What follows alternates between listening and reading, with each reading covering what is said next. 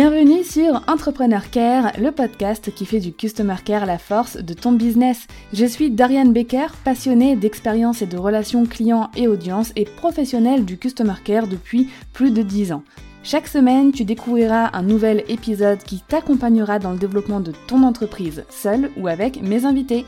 Si ton but est d'offrir à ton business toutes les chances de réussite qu'il mérite, alors abonne-toi et prépare-toi à faire fleurir ton business avec le Customer Care. Bienvenue dans cet épisode de podcast dans lequel on va voir, comme tu l'as vu dans le titre, le top 10, mon top 10 que je te propose des meilleures pratiques Customer Care gratuites que tu vas pouvoir facilement instaurer dans ton business de solopreneur. Donc on va pas perdre de temps, je vais commencer tout de suite avec la première bonne pratique qui est vraiment trop peu faite. À chaque fois que j'échange avec quelqu'un et que je lui pose cette question, que je lui dis est-ce que tu fais telle action, il me dit ah bah non. Donc la première c'est relancer une conversation. Donc ne pas s'arrêter juste à répondre à quelqu'un. Faut vraiment aller plus loin dans la relation, que ce soit avec tes clients, tes prospects, des personnes de ton audience. Il faut créer et entretenir la relation un peu comme avec un ami en fait. Donc par exemple, quelqu'un qui vient te poser une question en DM ou par email euh, qui te demande des conseils ou si tu as un contenu sur tel et tel sujet, tu vas lui répondre en lui indiquant euh, bah, le contenu ou ton conseil, bah, peut-être que dans deux semaines, trois semaines, un mois, tu vas revenir vers lui en disant alors au fait le conseil ou le contenu que je t'ai envoyé euh, il y a X temps, bah, est-ce que ça a pu te servir, est-ce que tu as pu résoudre ton problème, etc. Vraiment prendre des nouvelles. Et pour faire ça, tu peux t'organiser très simplement, par exemple, avec un dossier dans tes emails qui va s'appeler prendre des nouvelles, par exemple. Tu peux utiliser le marqueur avec le petit drapeau dans tes DM Instagram, où tu vas te dire, ok, bah, les personnes que j'ai marquées d'un drapeau sur Instagram, ce sont les personnes que, bah, je dois relancer, vers lesquelles je dois revenir. Et tu peux te mettre une tâche dans ton agenda, par exemple, euh, tous les mois, de recontacter les personnes à relancer. Donc ça peut être encore une fois dans le cadre d'une relance pour un prospect, donc une personne intéressée directement par tes produits et tes services, et là euh, il faut clairement le faire, mais aussi simplement l'entretien de relation, comme je te le disais, avec quelqu'un qui est déjà client, et ça, ça fait partie de la fidélisation, ou aussi avec euh, des personnes de ton audience, donc potentiellement des prospects, potentiellement des personnes qui à un moment donné seront peut-être intéressées par tes produits ou tes services. Mais ça, c'est hyper important d'être proactif dans ta relation client et audience, de pas juste être passif, de pas juste traiter les demandes entrantes et ensuite euh, ça y est plus rien. OK? La deuxième bonne pratique, c'est de rendre accessible toutes tes infos de contact. Donc sur ton site, sur tes réseaux, etc. On doit pouvoir facilement te contacter. Sur ton site, il faut que tu aies par exemple un bouton contact euh, très visible, apparent, euh, dans le menu en haut par exemple. Euh, dans les sites où on voit que l'info de contact elle est cachée, tu sais, tout en bas là dans le pied de page, écrit en minuscule, en gris très très clair, on a l'impression que l'entrepreneur veut pas être trouvé quoi, il veut, il veut pas être contacté. Ça donne vraiment cette impression, tu sais, c'est c'est un peu le même principe pour certains services clients de grosses boîtes ou ou certains, certains services administratifs, le numéro de téléphone est genre en tout petit quelque part et encore parfois faut cliquer sur plein de pages pour pouvoir y accéder. C'est hyper décourageant, ça donne pas confiance du tout. Donc vraiment rends visible tes informations de contact, que ce soit un téléphone, un email, tes réseaux sociaux affichés sur ton site. Et sur les réseaux sociaux, pareil, tu as des fonctionnalités, en règle générale des boutons aussi, qui te permettent d'afficher tes contacts plus facilement. Instagram, par exemple, te permet même d'afficher ton WhatsApp business si jamais tu en as un, euh, ton adresse email, etc. Donc vraiment, ne te prive pas de te rendre accessible et disponible. Et ne crois pas que c'est parce que tu vas le faire que tu vas être sursollicité. Je te donne un exemple. J'ai 16 000 abonnés sur Instagram. Euh, dans mon profil, quand tu y vas, tu peux cliquer sur envoyer un email. Depuis que j'ai mis cette option, bon, ça fait quelques années déjà, mais je reçois pas plus d'emails que d'habitude. Ok, parce que déjà en règle générale, les gens qui sont sur Instagram préfèrent rester sur Instagram et te contacter par exemple en DM. Mais au moins, pour les quelques personnes qui cherchent à te contacter par email parce qu'il y a un document à envoyer ou parce que pour elles c'est plus facile, eh ben elles y ont accès facilement. La troisième bonne pratique, c'est la règle que j'appelle la règle du euh, RQP, c'est réactivité et qualité partout. Donc ça, je le répète très souvent, mais ça fait jamais de mal, un bon rappel. Tu réponds rapidement. Si possible, sous 24 heures du lundi au vendredi, 48 heures à la limite, 72 heures grand maximum. Et encore 3 jours, on commence à être dans des délais trop longs. Ok? Donc l'idéal, moins de 48 heures de réponse du lundi au vendredi. Avec des réponses riches et qualitatives. Pas juste euh, des réponses balancées comme ça, sans vie, sans âme, sans émotion. Je te donne un exemple, quelqu'un te contacte et te demande bonjour quel est le prix euh, de tel produit ou service, tu ne vas pas répondre, tout est marqué sur la page d'information. Tu ne vas pas non plus répondre bonjour le prix est 200 euros, bonne journée. Ça, ce sont des réponses pauvres. Des réponses qui ne servent à rien, à part juste donner une information, mais elles n'apportent rien dans la relation avec cette personne. Par exemple, pour répondre à cette question, tu diras Bonjour un tel, merci beaucoup pour votre intérêt pour tel service. Euh, tel service vous permet de, et là on va remettre les bénéfices du service. En même temps, ça permet de valoriser un petit peu aux yeux de ce prospect euh, bah, ce que tu proposes. Ce service est au tarif de X euh, euros. Euh, je serais heureux d'en discuter avec vous euh, plus en profondeur si vous avez des besoins de conseils par téléphone ou en continuant l'échange par email. Dans l'attente de votre retour, je vous souhaite une très belle journée, etc. Ça, c'est une réponse riche, qualitative. Ok? Donc, on répond rapidement avec une réponse qualitative et on répond partout. Ça veut dire sur tous les canaux de communication sur lesquels tu es présent que ce soit par email, sur Instagram, sur LinkedIn, sur TikTok, partout où tu as choisi d'être présent, partout où tu as choisi de créer une audience pour que cette audience euh, bah, génère des prospects et in fine des clients, partout où tu as fait ça, tu dois répondre. C'est hyper important. Ensuite, la quatrième bonne pratique, c'est travailler ton parcours client avant achat. Donc, quelle expérience veux-tu faire vivre à tes futurs clients, donc à tes prospects? Les personnes de ton audience, de ta communauté, etc., elles sont susceptibles hein, de devenir clients à un moment donné, c'est quand même le but. Euh, par où tu veux les faire passer pour qu'ils achètent tes produits ou tes services s'ils en ont besoin? Est-ce que tu veux les faire passer par des contenus, par un échange téléphonique, un questionnaire, une page en particulier? Est-ce que tu préfères d'abord que ces personnes soient inscrites à ta newsletter pour qu'elles obtiennent certaines informations avant, etc. Donc selon ton client idéal, réfléchis au meilleur chemin, au meilleur parcours pour lui jusqu'au moment de l'achat. Donc le meilleur parcours, pour te donner la définition, c'est un parcours qui va répondre aux besoins de ton client idéal, qui va lui faire vivre une expérience sympathique et qui va lui offrir toutes les informations dont il a besoin pour prendre sa, sa décision, ainsi que tout le support dont il a besoin pour prendre sa décision d'achat ou pas. Par exemple, le support, ça peut être, bah, encore une fois, que tu sois joignable très facilement, la, possibilité d'échanger avec toi ou ton équipe, etc. La cinquième bonne pratique. Utiliser la personnalisation. Et je vais même aller plus loin, utiliser l'ultra personnalisation pour ta relation client. Ça, c'est hyper important aujourd'hui et c'est vraiment à la portée de tout le monde. Ultra personnaliser ta relation audience client, ça veut simplement dire parfois utiliser le prénom de cette personne quand tu vas lui répondre, mais ça va être aussi parfois se baser sur votre historique de conversation pour continuer les, les échanges, rebondir sur les précédents achats, etc. Par exemple, quelqu'un qui t'écrit en DM, tu vois que vous avez déjà une conversation avant, bah, tu remontes un petit peu, tu relis rapidement ce que vous vous étiez dit, afin de rebondir sur ces précédents échanges dans la nouvelle conversation. Et ça, l'ultra-personnalisation, c'est génial. Euh, déjà, toi, ça va t'aider à mieux connaître tes clients et à faire l'effort de réellement t'intéresser à eux. Donc quand je dis clients, mais ça peut aussi être des personnes de ton audience, tes prospects. Et ensuite, ça va, ça va renvoyer en fait à ton prospect ou à ton client beaucoup de satisfaction et de considération. On se souvient de moi. On se rappelle de ce que j'ai dit. On fait l'effort de me demander des nouvelles par rapport à une ancienne conversation. Ça va créer un attachement très fort entre cette personne et toi et ton business.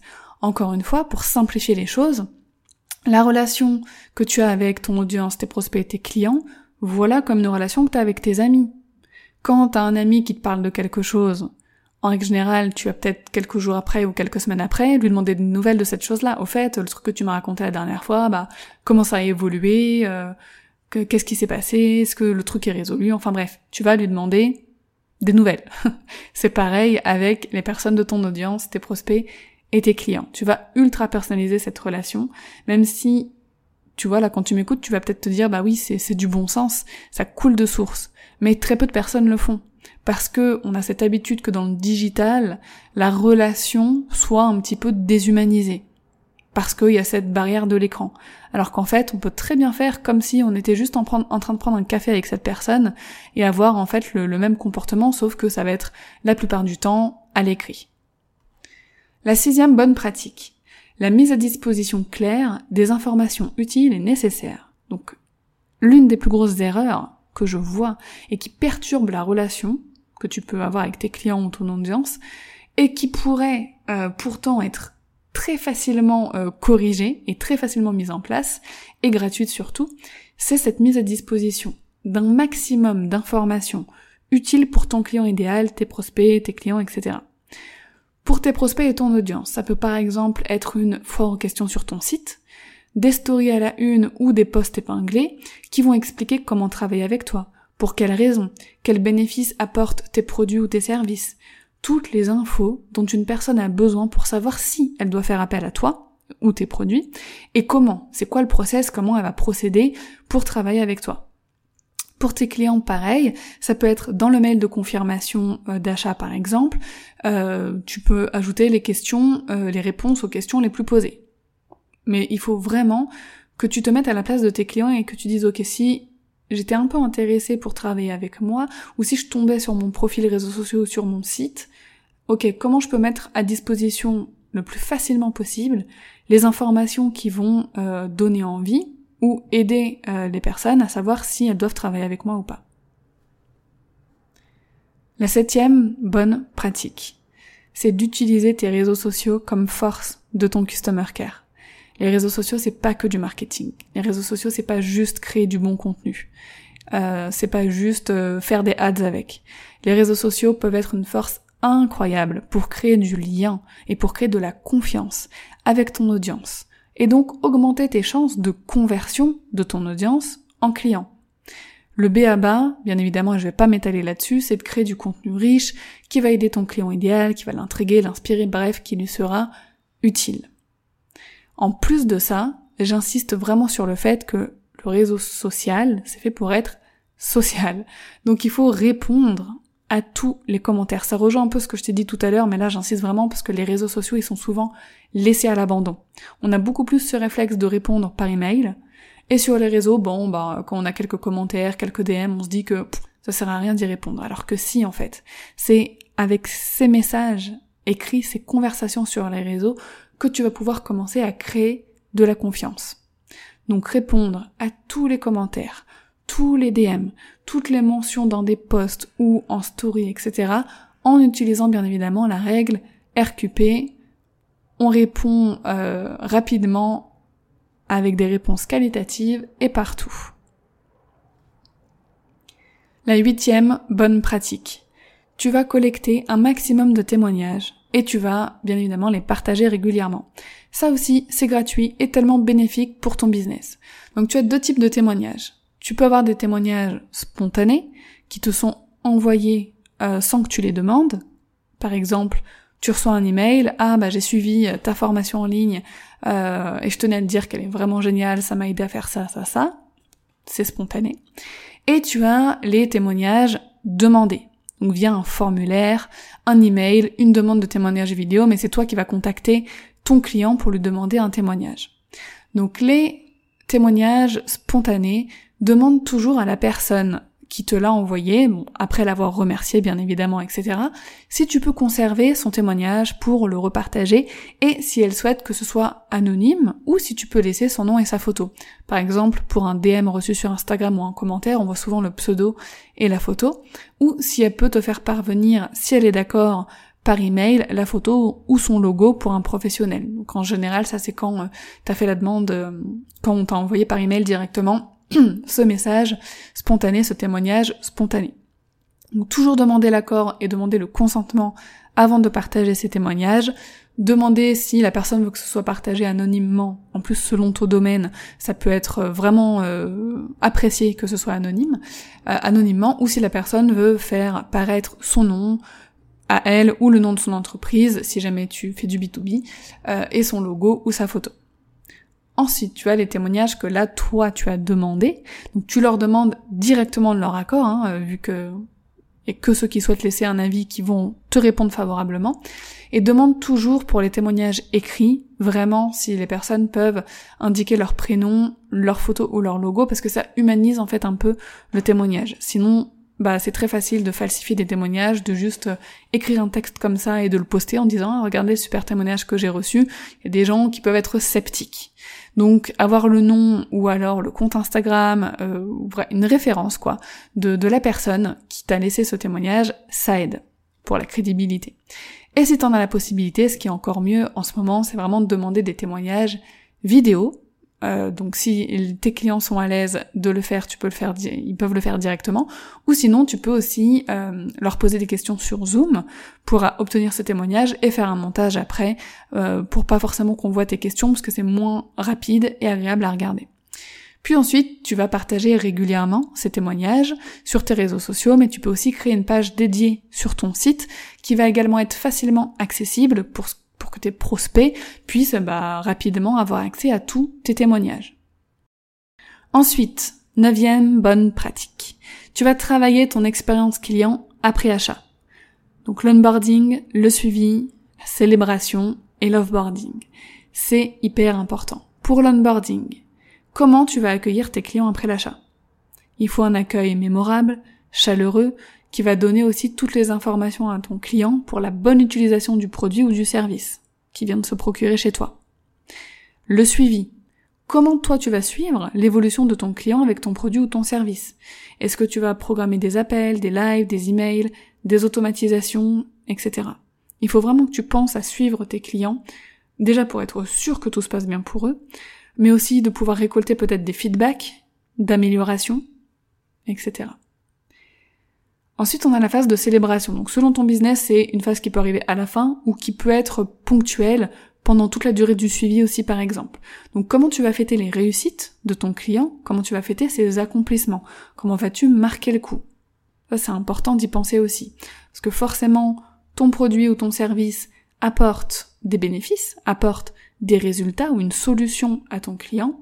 Au moment de l'obtention de ces résultats, de ces bénéfices, il faut que tu sois là, quoi. Il faut que tu sois avec ton client pour le fêter. Ça peut être juste un email, ça peut être juste ça, ça peut être plus, ça peut être un call euh, en Zoom, un vidéo call, ça peut être une petite carte manuscrite envoyée, ça peut être plein de choses. Et ensuite, on a la phase de loveboarding, donc comment tu vas bien arrêter la prestation avec ton client ou la fin de l'utilisation d'un produit. Pareil, pour qu'il garde toutes les informations utiles pour continuer à obtenir les bénéfices même si le service ou le produit est terminé. Donc c'est hyper important que chaque étape soit bien définie, euh, délimitée si possible dans ton expérience après achat, fluide et claire pour toi, mais aussi pour le client. Souvent quand on parle d'expérience client, on a envie de faire beaucoup beaucoup de choses et il est très facile de s'embourber dans euh, tout un tas de, de micro-tâches ou de petites choses à faire qui, en tant que solopreneur, vont te prendre beaucoup trop de temps et d'énergie. Donc pense simplement du moment que la satisfaction de ton client est comblée et qu'il a toutes les informations dont il a besoin, que tu arrives à procurer quelques émotions, notamment pendant euh, la phase de célébration, sache que ça suffit et que c'est déjà très bien. Pour la dernière et dixième bonne pratique, je voudrais te parler de l'équilibre entre l'acquisition de nouveaux clients et la fidélisation. La fidélisation, c'est crucial pour ton business. Et c'est vraiment important que tu mettes de l'énergie dedans. Donc la fidélisation, ça peut être la reconversion ou la recommandation. La reconversion, c'est quand tu as la possibilité euh, de proposer à tes clients de racheter le même produit chez toi ou un autre produit. Mais par exemple, des, des business qui ont des prestations one-shot, ou une fois la prestation terminée, on ne peut plus la reprendre, ou des produits one-shot, voilà, une fois terminé, on peut plus le reprendre et qu'il n'y a pas d'autres produits à vendre, là, c'est difficile de proposer de la reconversion. Mais en règle générale, tu as un écosystème de produits où tu peux, on peut faire appel à toi plusieurs fois pour le même service, etc. Donc que ce soit pour la reconversion ou la recommandation, donc que ces personnes te recommandent autour d'elles pour t'apporter de nouveaux clients, tu dois entretenir la relation sur le long terme avec tes clients. Ça, c'est vraiment hyper important. Une fois que tes, que tes clients sont devenus clients, on ne les oublie pas. C'est pas en mode ça y est, ils ont acheté, boum, je passe à autre chose, euh, je veux acquérir de nouveaux clients. Il faut vraiment conserver nos relations avec eux.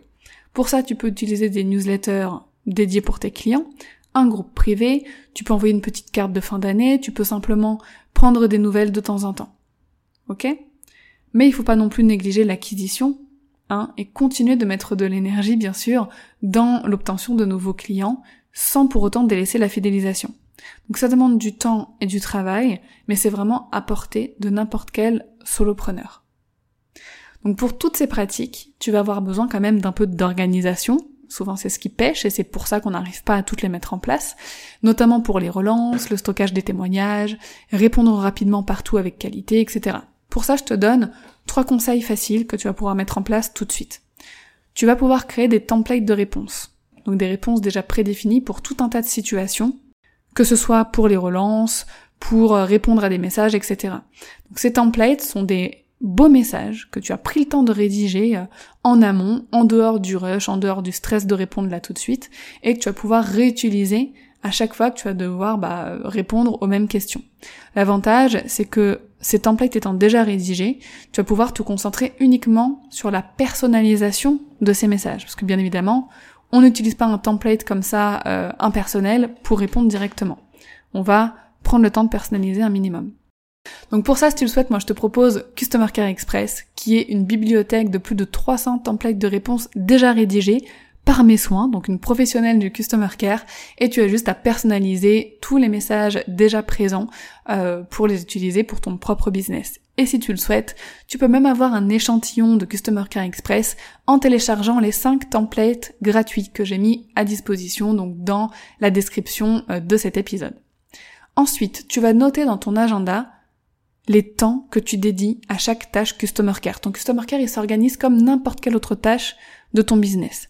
Donc les réponses quotidiennes, tu vas les noter chaque jour ou chaque deux jours dans ton agenda. Les relances hebdomadaires ou mensuelles, tu vas les noter. Euh, renvoyer une demande de témoignage, etc., tu vas le noter. Bref, tu vas vraiment noter toutes les tâches. Là, en écoutant cet épisode, tu t'es peut-être dit, ah oui, faudra que je fasse ça, faudra que je fasse ci, faudra que je fasse telle chose. Mais si tu les inclus pas dans ton planning, il est fort probable que tu ne les fasses jamais. Donc vraiment, utilise ton, ton planning et si je peux donner mon astuce, moi depuis 2 deux, 3 ans maintenant j'utilise uniquement Google Agenda pour tout noter et surtout pour les tâches récurrentes. Par exemple, si, tu sais que tous les vendredis euh, tu dois euh, faire de la relance prospect ou de la relance euh, audience, eh ben tu peux tout simplement te mettre une tâche récurrente tous les vendredis à 10h et en fait ton Google Agenda va te l'inclure tous les vendredis à 10h directement. Plutôt que, alors j'aime beaucoup les agendas papier, je trouve ça magnifique et je suis triste de ne plus les utiliser, mais malheureusement, on est obligé de noter à la main chaque vendredi. Et si jamais on oublie, eh ben on risque de, euh, de le noter, on risque de vraiment oublier de faire la tâche. Ça, c'était ma petite astuce personnelle. Ensuite, tu vas pouvoir utiliser des outils d'organisation comme Notion par exemple, pour stocker des informations ou organiser ta relance client, comme dans un mini CRM. D'ailleurs, dans notre formation Customer Care Basics, on t'apprend à utiliser Notion avec un mini CRM pour noter justement des informations prospects, clients, etc. et pour pouvoir organiser un minimum la gestion de ta relation prospect et client. Donc avec de l'organisation, l'application des 10 pratiques que je viens de te citer euh, sont faciles pour toi. Vraiment. Et tu prendras en plus rapidement l'habitude de les appliquer. Donc ces 10 bonnes pratiques te garantissent un bon customer care et donc du succès pour ton business. Car un excellent customer care, c'est une base élémentaire de la réussite d'une entreprise. On va récapituler très rapidement les 10 bonnes pratiques que je viens de te citer. Donc relancer une conversation et ne pas s'arrêter juste à répondre. Rendre très accessibles tes informations de contact la règle du RQP, donc répondre avec réactivité, qualité, partout, donc sur tous tes canaux de communication. Travailler ton parcours client avant achat. ultra personnaliser ta relation audience-prospect-client. Mettre à disposition de façon claire les informations utiles et nécessaires à ton client idéal, à tes prospects. Utilise tes réseaux sociaux comme force pour ton customer care et pour créer un lien de confiance avec ton audience. Collecte les témoignages et partage-les. Travaille ton expérience client après achat avec la méthode, la méthode de l'onboarding, du suivi, des phases de célébration et de l'offboarding. Et enfin, trouve le bon équilibre dans ton business entre l'acquisition de nouveaux clients et la fidélisation des clients existants en se rappelant qu'il est qu'on a 60% de chances euh, de vendre à un client existant contre 10 à 15% de chances de vendre à nouveau prospect. Donc retrouve le lien donc retrouve les liens des outils, des ressources que je t'ai mentionnés dans la description de l'épisode ainsi que dans l'article en lien sur le blog. J'espère que cet épisode t'aura plu. Si jamais tu sais qu'il peut aider des amis euh, entrepreneurs, n'hésite pas à leur partager l'épisode. N'hésite pas aussi à mettre 5 étoiles et un commentaire sur Apple Podcast ou Spotify. Ça me ferait vraiment trop plaisir de lire ce que tu as pensé de cet épisode ou du podcast Entrepreneur Care en général. Et je te souhaite une belle journée en attendant l'épisode de la semaine prochaine qui sera très très spécial. Surtout prends bien soin de toi.